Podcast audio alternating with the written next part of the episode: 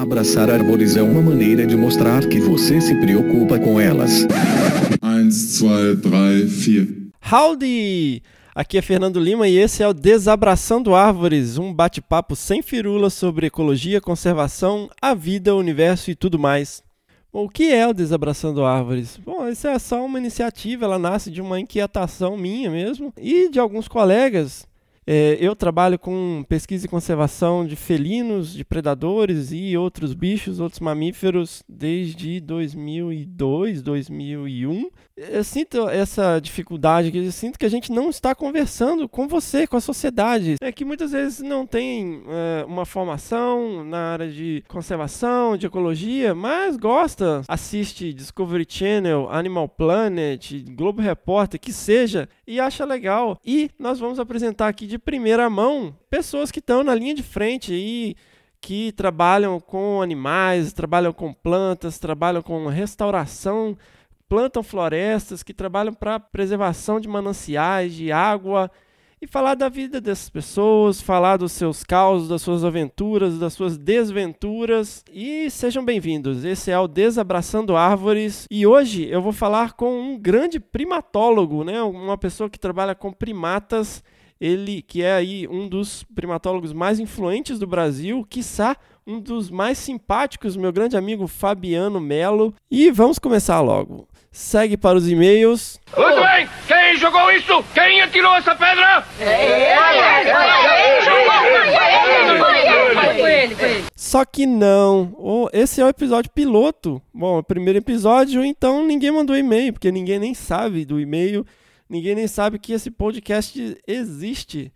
Então, meu caro, se você tem sugestões, críticas construtivas sobre esse episódio, mande aí seu e-mail pra gente, primeirapedra@desabrace.com.br e atire a primeira pedra.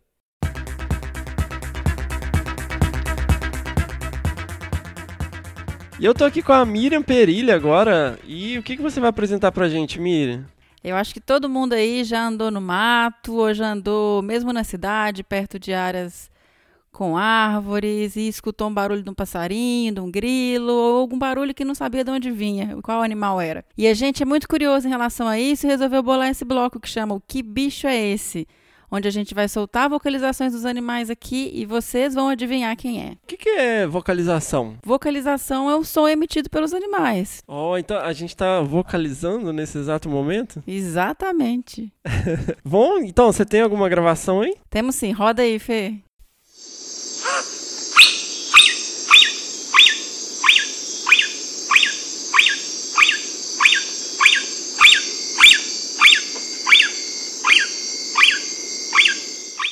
E aí, alguém já ouviu? Sabe quem é? Eu nunca ouvi, não, mas eu sei o que, que é, porque fui eu que arrumei a gravação, né?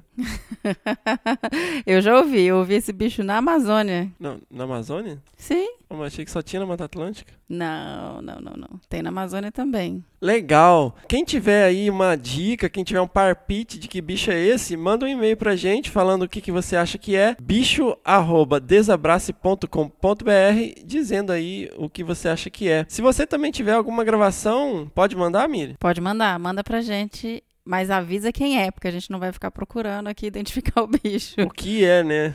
É, o que é. Ah, pode ser o que quem, é quem é, é também, né? E Fê, quem conhece do bicho, estuda, pode responder também ou é, não vale? Eu acho que é meio injusto, né? Se a pessoa eh, já trabalha com bicho, mandar, mas manda aí. Beleza. A gente não vai ficar olhando currículo nem nada. E também, pô, se você já trabalha, a ideia é de... divulgar o som dos bichos aí. Ah, a ideia é apresentar, né, as espécies para as pessoas que não têm um contato tão direto ou que têm um contato mais esporádico, para se familiarizar com o som. A gente foca muito, né? Nós somos seres visuais, uh, mas a gente foca muito no visual e esquece que às vezes a gente identifica as espécies por vocalização, né? Pelo som que elas emitem. E eu fiquei muito impressionado. Uma vez eu peguei um CD que só tinha vocalização de mamífero e tipo, metade dos bichos parecia som de passarinho. A tendência vai ser de todo mundo mandar som de passarinho, né? Provavelmente. Ah, gente, não vamos mandar só som de passarinho, né? Não, não, não. Vamos mandar de tudo aí que tem um monte de bicho que a gente não conhece e que é bem legal. Assim, cachorro vale, não? Não, cachorro todo mundo sabe o que é, né? É. Cachorro não vale. Animais silvestres, tá, gente? Animal silvestre. Então, pardal é silvestre? Tem pardal silvestre, não? Bem te vi. Também. Sabiá. Ah, mas aí não, né, gente? Manda uns bichos diferentes aí, porque o básico todo mundo conhece. Beleza, aí ó, bicho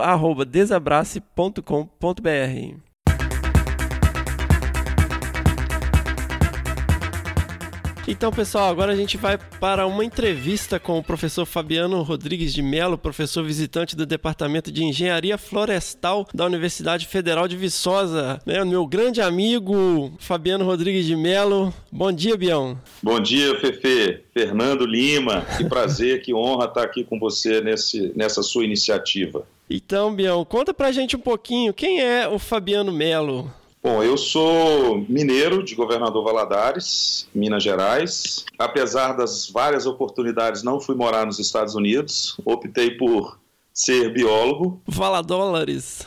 Famoso Valadólares. Optei por ser biólogo para exatamente tentar mudar alguma coisa no nosso país. E aí, aos 14 anos, eu vim para Viçosa cursar o ensino médio que aqui é ofertado gratuitamente pelo Colégio Universitário da Universidade Federal de Viçosa, o famoso Colune. E aí, obviamente, tendo essa oportunidade de conviver né, no Colune, de se aproximar de professores que já davam aula na graduação, e particularmente de professores da biologia. Além de tudo isso, o meu irmão estava cursando ciências biológicas aqui. Hoje ele é um dos maiores especialistas em taxonomia de abelhas e vespas do Brasil. Então eu tive uma forte influência e nunca duvidei da possibilidade de fazer biologia aqui, que foi o que eu fiz ah, entre oh, 90 e 95. Formei em 1995. Beleza. E aí, nessa, nesse processo, Bion, como que você começou aí a se interessar pelos primatas, fazer campo, visitar museu? Como é que foi isso aí? Essa é uma história interessante, Fefe, porque no fundo, no fundo, eu já tive uma, né, uma tomada de decisão muito precoce. Né? Na minha infância, eu via Mundo Animal aos domingos na televisão aberta e olhava para aquilo e falava: bom, é isso que eu quero, eu quero trabalhar com o macaco. Colecionava figurinha de chocolate surpresa? Totalmente, tudo, todo tipo de bicho de plástico, né? Uhum. Aquele safari que era vendido. Infelizmente a gente não tinha fauna nativa, era só fauna exótica, mas nada impediu que a gente tivesse essa decisão. Então, assim, a decisão para estudar primatas, ela é desde os primórdios da minha consciência como humano, né? Como criança eu já sabia disso e ao vir para Viçosa, aos 14 anos, logo que eu fiz 15 anos, eu pude conhecer a, a hoje Reserva Particular do Patrimônio Natural, Feliciano Miguel Abdala, onde tem um estudo de longo prazo mais antigo no Brasil com primatas, que é executado pela doutora Karen Stryer, nessa RPPN, que fica no município de Caratinga. E engraçado que eu sou de Valadares, que fica a 120 quilômetros de Caratinga, mas não conhecia a reserva sendo morador de Valadares, vim conhecer a reserva quando eu mudei para Viçosa e fui fazer o Colune. Aí eu tive a oportunidade de fazer uma excursão com os professores do Colune nessa reserva. E aí pronto, foi amor à primeira vista. Vi os muriquis, falei, bom, é isso mesmo que eu vou seguir para minha vida toda. Viu o muriqui com 14 anos de idade e apaixonou? É, um pouco mais, 15 anos. 15, já, tava, a gente já estava no segundo para terceiro ano, eu não lembro exatamente, eu tinha 15 anos, eu tenho quase certeza que foi, era 15 anos que a gente estava no segundo ano ainda, né? E aí apaixonei pro resto da vida, é isso aí. O que, que é um muriqui, Bill? Cara, esse é um fato interessante que a gente discute tanto sobre isso, a gente fala tanto sobre o bicho, né? Mas outro dia a gente estava comentando com alguns parceiros, depois se você quiser a gente pode aprofundar mais esse assunto, mas a gente estava conversando com alguns parceiros que a gente tem, que, que são europeus, né? Que trabalham com conservação de fauna, você deve até conhecê-lo, Dominic Wormel, da claro, Dural claro. Institution. Você, você fez o curso lá, né? Quatro meses com ele lá. Isso, perfeito. É uma figuraça, gente boa. E ele falando assim, Fabiano, aqui nos zoológicos da Europa, aqui na Europa, de modo geral, ninguém sabe o que é um muriqui. E aí eu fiquei meio chocado, porque assim, de modo geral, o brasileiro não sabe, óbvio, que a gente não conhece a nossa fauna nativa mesmo. Parte é uma falha do nosso ensino fundamental, né, do ensino formal, vamos dizer assim, mas por outro lado, uma espécie tão ameaçada, mesmo no mundo, né, no mundo, de, digamos, acadêmico, ele não é tão bem conhecido, tá? Então, assim, só para você ter uma ideia, que é difícil mesmo quando a gente fala muriqui, a pessoa saber o que é um muriqui. E o que que é? É um macaco, né, um primata brasileiro, endêmico da Mata Atlântica, que só existe em alguns estados do Brasil. Hoje a gente considera duas espécies, o muriqui do norte, que ocorre no Parque Nacional do Itatiaia, no Rio de Janeiro, é o único local que tem ele no Rio, mas 80% das populações existem em Minas Gerais e o restante no Espírito Santo. Tem uma populaçãozinha na Bahia que você me ajudou a encontrar, né? Que é o do Parque Nacional, hoje do Parque Nacional do Alto Cariri. Os bichos estão lá isolados, a gente... Mas lá mesmo eu nunca vi, né? Fui ver lá no Brigadeiro. É, pois é.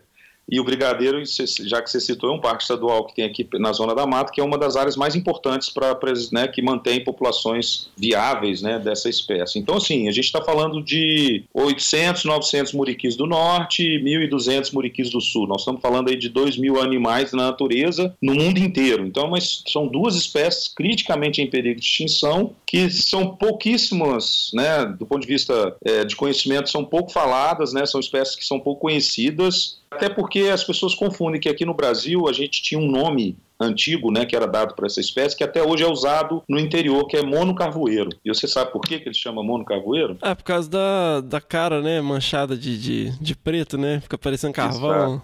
A cara e as mãos, né, as são mãos. bem pretas e lembra, né, lembrava para o povo antigo como se fosse aquele cara que estava trabalhando na carvoaria, né, mexendo com carvão e sujando a sua cara e suas uhum. mãos, sabe? E é grande o bicho, né? É grande. E a gente hoje vai no interior procurar o animal e faz entrevista e as pessoas falam assim: não, aqui tem mono, o mono carvoeiro. Aí você fala, poxa, eles não. A gente. É só o mundo acadêmico que conhece o nome de muriqui, que é um nome indígena, tá? Uhum. Na Bahia, não sei se você lembra, lá eles chamavam de miriqui. Miriqui, eu lembro, lembro. É, você lembra? Então, assim, tem essas variações de nome, né, que são relacionadas à cultura local, à, à tradição indígena, por exemplo. E o muriqui, né, o mono carvoeiro, ele é o maior macaco das Américas. Ele pode ter 12 quilos, aí, o macho adulto pode ter até um pouco mais, com mais de um metro de comprimento, né? Ele é realmente impressionante, é um animal fascinante. Eu lembro a primeira vez que eu vi que eu fiquei muito impressionado, aquele 50, 60, a floresta toda se mexendo, né? As árvores vão balançando tudo, o bicho vai passando. É, ele é grande, né? É, tamanho de um, de um menino, né? Exato. E com a desenvoltura incrível de sobreviver nas copas de árvores, né? Aqui nas florestas que eram outrora, né? Eram florestas exuberantes, mas hoje você sabe disso tanto quanto eu. Lá no Brigadeiro a gente tem boa parcela da floresta de mata secundária que foi alterada né, pelo desmatamento, pelo corte seletivo, e esses vírus ainda assim sobrevivem nessas condições de florestas secundárias, né? Ainda bem, né? Senão uhum. a gente estava uhum. com a situação do bicho mais ferrada ainda, né? É, se fosse depender só de floresta primária, já tinha ido tudo embora. Ixi, já tinha tudo ido, exatamente.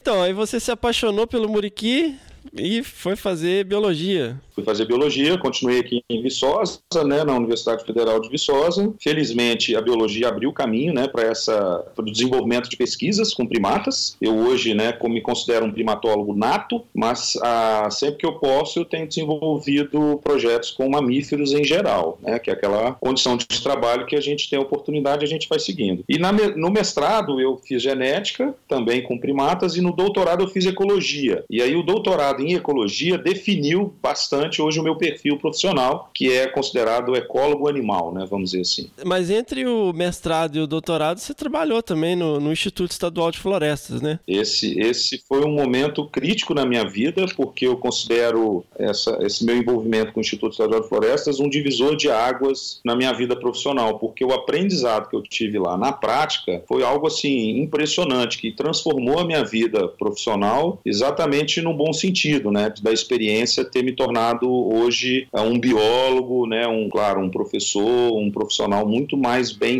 estruturado, muito mais bem preparado, né? A missão IEF foi fantástica na minha vida. Você diz do ponto de vista de políticas públicas, assim? Particularmente de compreender melhor como uhum. é que o uhum. Estado funciona, né? Quando você está do outro lado do balcão, você sente mais precisamente o que, que é o desafio. Então isso te uhum. torna uma pessoa melhor, te torna uma pessoa mais crítica e por outro lado, você participa do desenvolvimento de políticas públicas de perto. Né? Você é, executa, você interfere, você auxilia nesse processo de transformação que o governo pode exercer como ele deve e que pode melhorar as condições de vida e, no nosso caso, as condições de conservação da biodiversidade. Certo. Para quem não sabe, o Instituto Estadual de Florestas é o órgão ambiental do estado de Minas Gerais. E foi nessa época que, entre IEF e doutorado, que você começou a lecionar em Carangola, Minas Gerais, a boa e velha Carangola, né, Bion? É isso aí, foi lá que a gente cruzou os nossos caminhos, que eu fui seu professor e ao mesmo tempo seu aluno, né? Porque a gente Ah, nunca para. deixa de ser um aluno para aprender. Não, é verdade. ué. Pior que você ficava a semana toda, né? E em 2001 eu ficava a semana toda em, em Belo Horizonte, trabalhando no IEF. Foi o primeiro ano lá que eu comecei a lecionar em Carangola. E ia final de semana para lá, de ônibus a semana. Pássaro Verde, para dar aula para vocês lá. Comecei com imunologia. Nossa. Imunologia, nossa. Depois eu dei aula, obviamente, de evolução e de matérias mais afins à minha formação, né? Zoologia, ecologia. Foi um aprendizado também ao ENG, né, Carangola, eu devo muito a vários colegas, mas em especial ao professor e amigo Brás Cossenza, né, pela oportunidade de ter lecionado lá por cinco anos. Assim, foi, foi realmente uma experiência incrível, né? Me preparou muito bem para o magistério, né, que a gente já, já exercia lá de ensino superior, né, como professor do curso de Ciências Biológicas e me preparou, obviamente, depois que eu terminei o doutorado, para o ensino na pós-graduação, né? Grande Brás, um grande beijo aí, Brás. Se eventualmente você vier ouvir isso aí.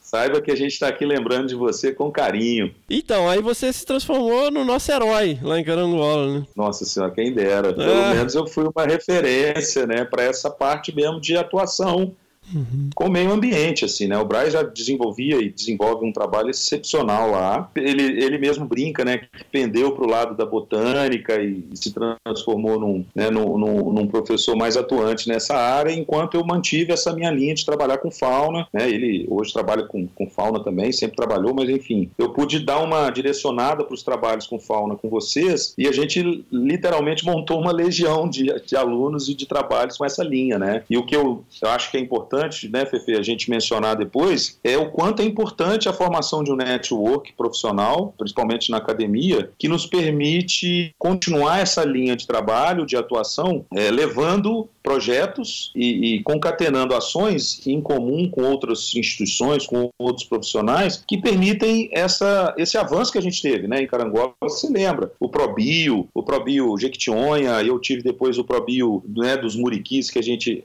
teve com apoio da Biodiverstas, o Probio Jequitinhonha com apoio da Conservação Internacional. Quer dizer, isso tudo gerou né, projetos e possibilidades para essa turma que a gente tinha aí de alunos, de professores, que permitiu que a gente conduzisse os nossos trabalhos, né? E hoje, por exemplo, eu tenho certeza que isso é fruto, em parte, desse, desse movimento. E eu acho que essa concatenação de ações, ela se deve basicamente por causa desse poder nosso, né? E eu particularmente valorizo isso muito, de manter uma rede profissional ativa, né? É, já te falei isso várias Aham. vezes. O Fabiano é um grande formador, pessoa muito carismática. É aquele tipo de. Né, quando você pega um filme tipo Gladiador, é, o, é aquele general que inspira, né? Pelo qual você luta, né? Você decide ir pro campo de batalha por inspiração causada aí pelos líderes. O Fabiano tem essa característica, né? De sempre, todo lugar que ele vai, ele forma um exército de jovens estudantes. E, e não importa se tem dinheiro ou não, ele acaba arrumando um jeito aí de colocar a galera pra aprender, pra um ajudar o outro. E eu vi isso, né? Aconteceu comigo. Sim, Eu, sim. eu fui o, o seu primeiro Minion, né?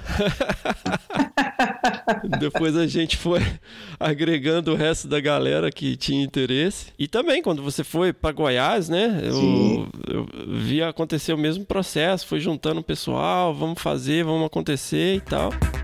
Muraki monkey. Brachyteles arachnoides. Então, você mencionou esse projeto aí, né, Bião? ProBio. O que que foi?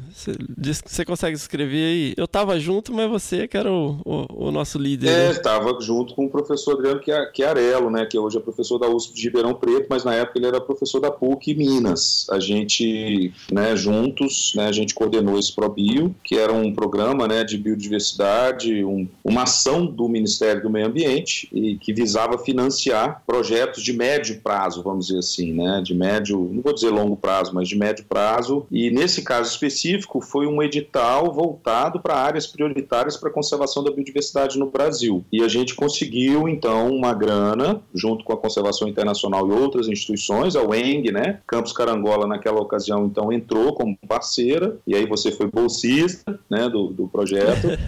e a gente pôde desenvolver aquelas ações de pesquisa no Vale Jequitinhonha e no Mucuri, redefinindo as áreas prioritárias e discutindo, na verdade, descobrindo, né, o que, que tinha de importante lá em termos de fauna e flora. E isso foi espetacular, né, Fefe? Você lembra que a gente levantou espécies novas para a ciência, ocorrência nova de muriqui, quer dizer, foi incrível, assim, a gente teve... É impressionante como a gente tem que ainda fazer projetos de pesquisa básico como esse, né, para conhecer a nossa biodiversidade. É, história natural é fundamental, né, meu? Aqui, às vezes a gente fica. E aí, meia culpa também, que eu tenho focado muito nisso atualmente, né? A gente fica muito trabalhando com informação no computador e quando ainda falta muita coisa, né? De pé no chão para ir na linha de frente, né? Coletar dado, Sim. colocar a galera mais nova aí para descobrir, né? É, muitas regiões do país que hum, a gente não sabe basicamente nada. Perfeito, exatamente. E eu lembro que nesse projeto, assim, basicamente foi um trabalho muito pioneiro, né, meu? Você, se eu não me engano, na época do IEF, você já tinha feito algumas incursões lá, né? Isso. né? Dentro do projeto, né? Que envolveu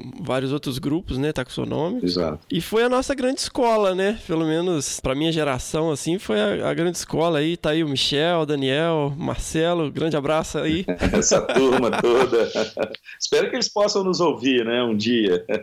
Eu tenho feito propaganda aí da tua iniciativa, você pode ter certeza. Mas já? Lógico. Ai, a ideia é essa. Muraki monkey. Brachyteles arachnoides. Então teve, tiveram bons momentos, né? Eu lembro muito do. Sempre me vem à cabeça, às vezes eu vejo um gavião aqui. O Fabiano é, é primatólogo, mas é apaixonado com águias e gaviões, né? Os rapinantes. Ah, a gente teve a oportunidade lá com o Bega. Como é que era o nome? Rapaz, eu, acho que era Paulo, né? O primeiro nome dele. Não era Bega? Não, era Bega? não era o apelido dele, mas o nome mesmo eu não lembro. Ah, é. tá. É um senhorzinho que vivia é. numa cabana no meio do mato e levou a gente no alto da montanha. E lá de cima a gente gente viu uma queimada, né? Um monte de fumaça. E do lado dessa queimada, né? Que tinha ao fundo, tinha uma grande águia na árvore. Foi um momento único. Primeira vez que eu vejo arpia na natureza foi indescritível. Foi muito emocionante. O Fabiano literalmente ajoelhou no chão e começou a chorar. Mas foi, foi muito legal, muito memorável, assim. É.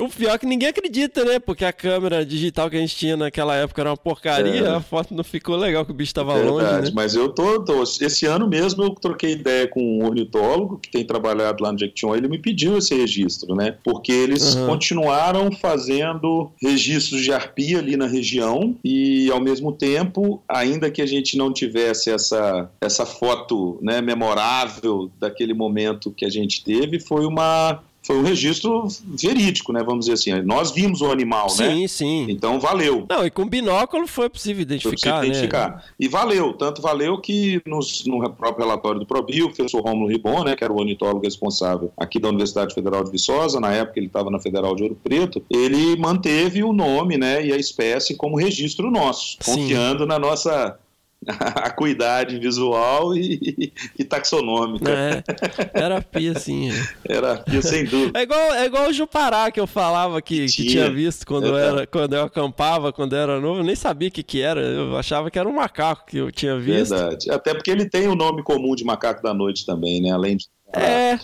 Mas, mas, eu tinha 15 anos de idade, tava acampando lá em Carangola e, e vi os bichos ficavam em cima da barraca lá. Eu tava morrendo de medo, na verdade, não sabia o que, que era. Anos depois, né? Quando fui pra graduação, é. É, comecei, peguei aquele um livro lá com umas pranchas de mamífero e falei, pô, isso aqui é o bicho que eu vi. Aí todo mundo trucou, né? Né? Você tá é. maluco, né?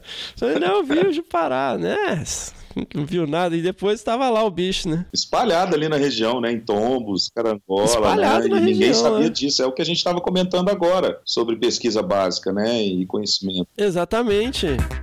Muraki monkey. Brachyteles arachnoides.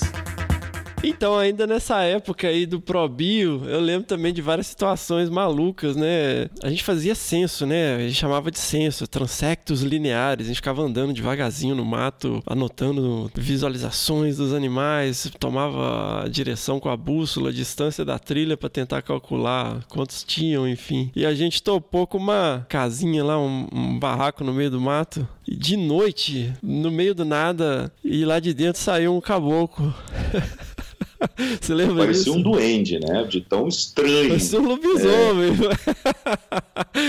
e ele começou a falar. Ah, quem mais que tava com a gente? Michel. Tem foto disso, eu tenho foto disso. Tem uma foto, tem uma foto. é, o Marcelo Neri também, né? Nosso querido Marcelo Neri. E, e- e o cara falava, falava, e ele falava muito rápido. Ele falava, ah, você tá procurando macaquinho? Ah, que demanda macaquinho que mato? Alucinadamente rápido. Eu acho que, que tinha, devia ter muito tempo que esse cara não falava com ninguém. É, e a gente descobriu que ele era um parente de alguém lá da região da fazenda, lembra? Que se isolou nessa mata e era isolado mesmo. A gente tinha andado muito para ter achado aquela casa, longe de qualquer outra sede de fazenda. E é bem o que você falou. Ele, além de louco, né? Aparentemente louco, ele tinha uma demanda social enorme, né? Que ele não via gente. Eu acho que ele descarregou tudo que ele não falava há muito tempo ali com a gente. E eu lembro que a gente olhava um pra cara do outro o que, que ele tá falando, meu Deus? Não, e o medo, né? Dele pegar uma faca, rasgar a gente no meio, pegar uma cartucheira, Eita. dar um tiro, sequestrar a gente, Sei lá, né? Essa hora da noite. pôr a gente no panelão pra assar. Vai que, né? Tal. É engraçado, porque é uma região, assim, muito bonita, mas ao mesmo tempo ainda tem algumas características, assim, de séculos atrás, né? É verdade. A gente- e, e até uma tradição. O que que era aquilo? A gente tava na estrada, Na mesma região, né? Lá no Mucuri. tinha uma pessoa parada na estrada, À né? noite, chovendo forte, a gente não enxergava nada. Aquela chuva. Um Fiat Uno, bom e velho Fiat Uno, valente Fiat Uno. Que está até hoje aqui sendo usado no Museu de Zoologia, João Mugem, aqui em Sério? Sério. Eu sou Renato, cuida dele com muito carinho, atende a muitos projetos de pesquisa aqui. Old school mesmo esse aí. Carro deslizando igual um quiabo no meio da estrada, molhada. E a gente, pô, o que que é aquilo? O que que é aquilo? Agora que a gente percebeu, era uma pessoa com uma arma na mão. Não sei se você lembra disso. Era, era, era. Era uma pessoa com a arma na mão, a gente ficou sem saber, parou o carro. O que que é isso? O que que esse cara tá querendo? Vai atirar, nós estamos ferrados. Vai lá, vai lá, alguém fala com ele, buzina. Eu, na condição de professor, mandei o aluno ir na frente.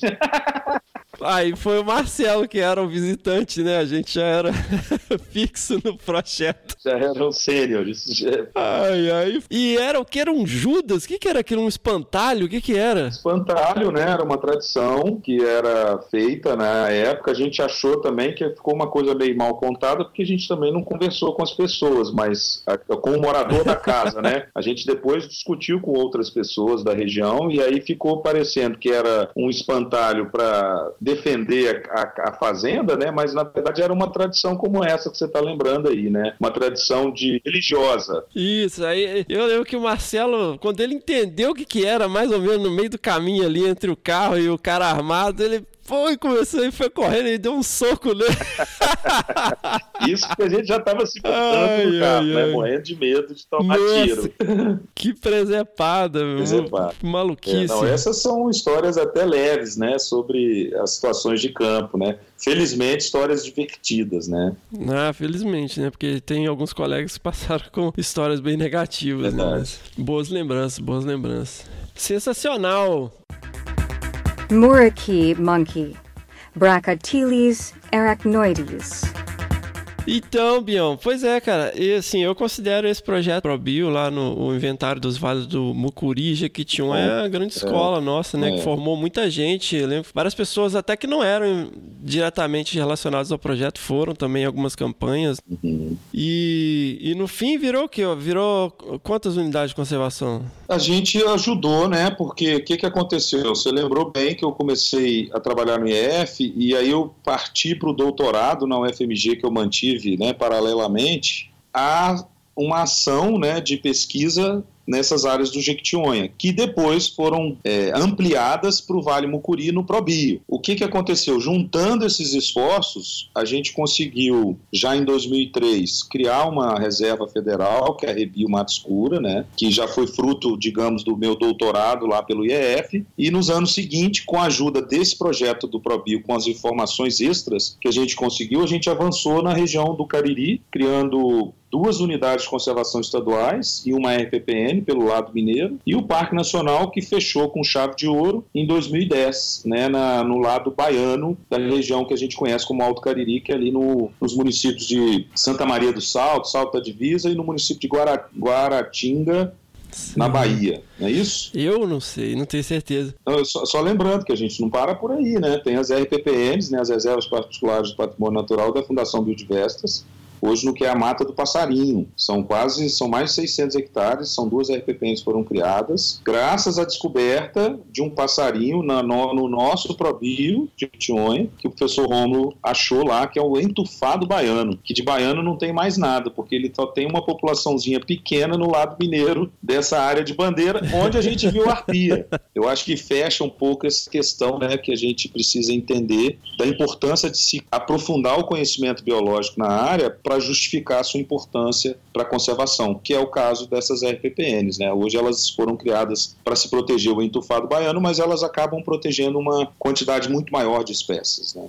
E aí, depois que você concluiu seu doutorado, aí se transformou em professor doutor Fabiano Rodrigues de Mello, qual que foi a, a, trajetória, né? Já tinha uma estrutura montada lá em Carangola, na Favale, mas você é, montou lá um laboratório, né? Junto com, com o professor Braz, formou um grupo de, grande de estudantes lá e você foi para onde depois? Exato, a gente teve essa oportunidade né, de consolidar uma estrutura boa, né, o Centro de Biodiversidade, que foi criado lá na UENG, e eu, eu fui para Jataí, em Goiás, quando eu passei num concurso uhum. para professor da Universidade Federal de Goiás, hoje é a Universidade Federal de Jataí, foi criada uma nova universidade lá. Fiquei lá por 10 anos, né, 11 anos, na verdade. Uhum. E agora estou de volta a Viçosa, trabalhando aqui na, ah, na, na, na, universidade com esse sonho de, de continuar o, o espírito de, de trabalho com conservação, mas agora voltado mais para manejo. Tá. Muraki monkey, Brachyteles arachnoides.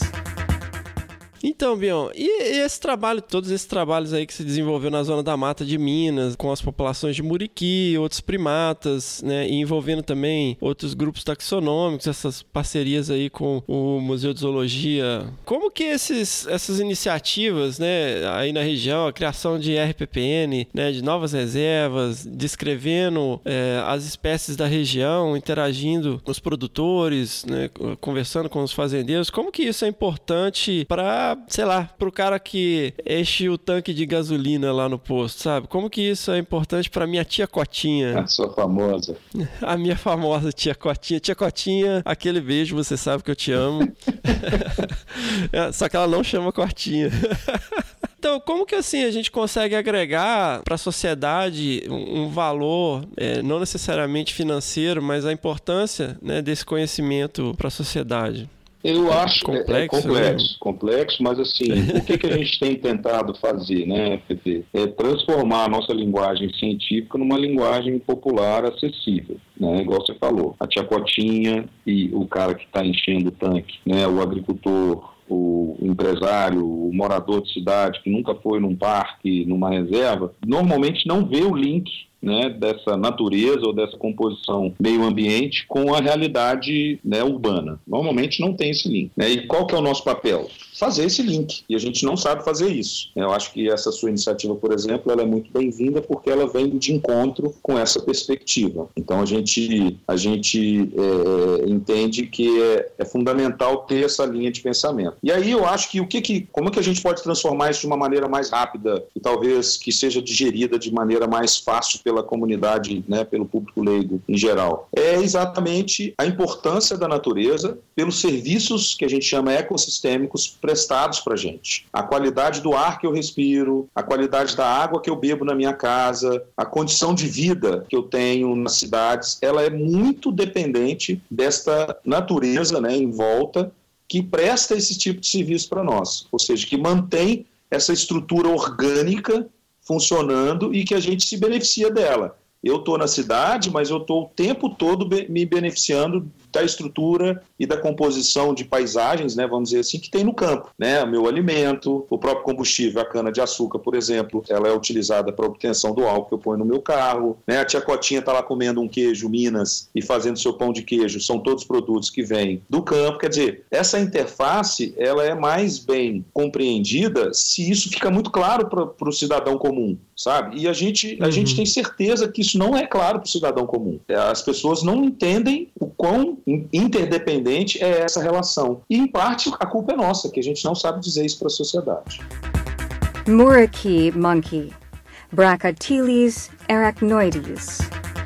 Então, meu, quais são os projetos hoje que você está trabalhando assim mais diretamente? Eu estava te falando isso, né? Que a minha, o meu enfoque aqui com a minha com meu retorno para Viçosa é esse manejo de fauna. E aí o que eu tenho mais é, desenvolvido de projetos é manejo conservacionista, que é uma tradição, por exemplo, né, de décadas do próprio IP. Você mesmo trabalhou com isso, né, trabalha com isso também. E a gente então faz o quê? A gente pega populações, indivíduos de espécies ameaçadas e tenta resguardá-los, reproduzi-los, translocá-los, né, quer dizer, tirar de um lugar para outro, para melhorar as questões de, né, populacionais né, tanto genética quanto de, de tamanhos populacionais. E isso é uma coisa que me dá muito prazer, me dá muita alegria. A gente tem esse projeto, então, de manejo de muriquis, que a gente já desenvolve desde 2006, né? E é uma linha bem forte que eu tenho atuado, mas que agora, Fefe, eu acho que tenho percebido e quero né, retomar, na verdade, iniciar de forma mais é, digamos, agressiva é a refaunação, que é um manejo voltado para reconstituir a fauna daquela região que foi extinta. Isso é, uma, é, um, é um projeto de vida meu que eu quero desenvolver daqui para frente.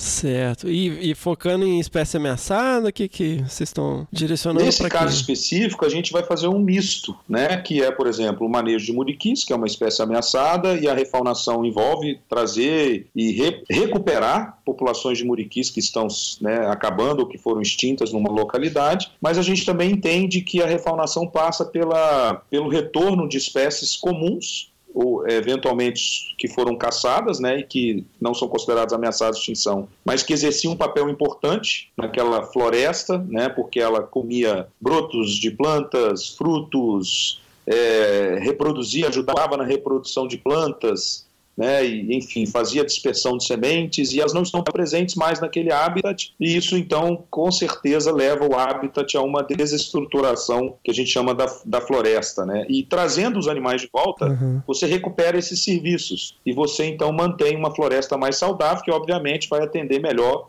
a sociedade, né, a comunidade rural, a sociedade que está ali no entorno, né?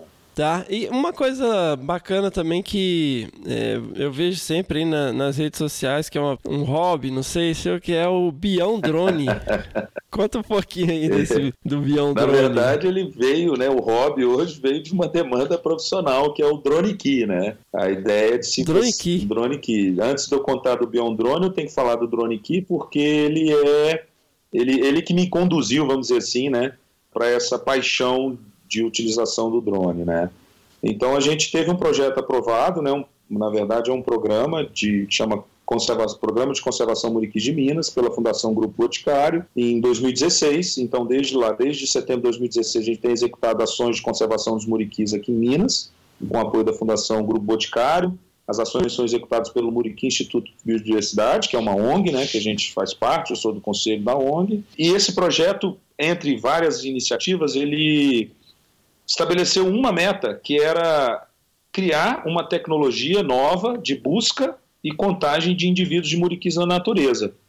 E aí a gente, sabendo da importância de sobrevoos, por exemplo, que a gente já executou por vários anos nas regiões onde tem muriquis e a gente conseguia ver os animais, o uso do drone para fazer esse papel de sobrevoar as áreas se tornou muito evidente para mim. Só que a gente tinha um desafio, né? Como é que a gente ia fazer essa contagem direita dos animais com um drone que poderia fazer só o, o olhar, né? Poderia fazer só o papel do olhar do humano. Aí eu tive a ideia de colocar uma câmera termal no drone. E isso foi surpreendentemente interessante, porque o drone, então, que a gente apelidou de drone Key, ele tem uma câmera termal e uma câmera de visão colorida normal, de né, Full HD, no caso 4K. E aí ele vai filmando simultaneamente as imagens com as duas câmeras e vai coletando as imagens com as duas câmeras. E a câmera termal se mostrou muito eficiente porque ela consegue enxergar melhor os animais na copa das árvores do que a câmera colorida. Então a hum. aplicação do drone aqui foi fantástica. Foi uma coisa assim, do ponto de vista operacional para trabalhar com os animais, tem sido bem interessante. A gente está avançando muito nessa linha para aprimorar essa tecnologia. E aí veio o Bião Drone. Por quê? Porque para eu pilotar o drone aqui eu tive que comprar um drone e começar a pilotar o drone para eu ter uma boa articulação, né? E claro, é, fazer o uso seguro dessas dessa tecnologia. É, não. E aí o Bion Drone é isso. Ele é um perfil recreativo mesmo, né? Ele tem, eu tenho um Insta, né? Chama bião.drone, arroba bião.drone, que é mais ou menos nessa linha de mostrar que uma boa tecnologia ela pode te atender muito bem nos trabalhos de campo e no meu caso eu tenho usufruído, vamos dizer assim, dessas minhas missões né, de campo para fazer boas tomadas aéreas de várias situações, tanto profissionais quanto situações cotidianas, cidade, igrejas, pontes, tem sido bastante interessante desenvolver isso. E lá, então, com os muriquis, você tem a visão igual a do Predador, daquele filme. É bem isso. Você faz a leitura termal do ambiente. É isso, tem sido surpreendente, os resultados estão muito interessantes. Em breve a gente vai divulgar aí nas redes sociais. A gente está com um conjunto de dados que está se acumulando aí de maneira muito boa e a gente tem inclusive a página no Facebook né, do Muriqui Instituto de Biodiversidade. Se alguém quiser conhecer mais sobre o projeto né, sobre o programa de conservação Muriqui de Minas. Visita a página lá, vai ver o drone aqui e, e, vai entender melhor como essa tecnologia pode revolucionar os estudos com fauna ameaçada. Sensacional. Vamos colocar aqui no post todos os links aí que o Bion tá passando, do Bion Drone, do Drone Key, dos projetos que ele está envolvido e quem tiver mais interesse aí, não vou passar seu e-mail, né, Bion? Mas quem tiver interesse em entrar em contato aí através dessas páginas na rede social com informações sobre os projetos, entra lá. Aqui os links estão no post. Excelente. Então, Bião, você tem mais é, novidades?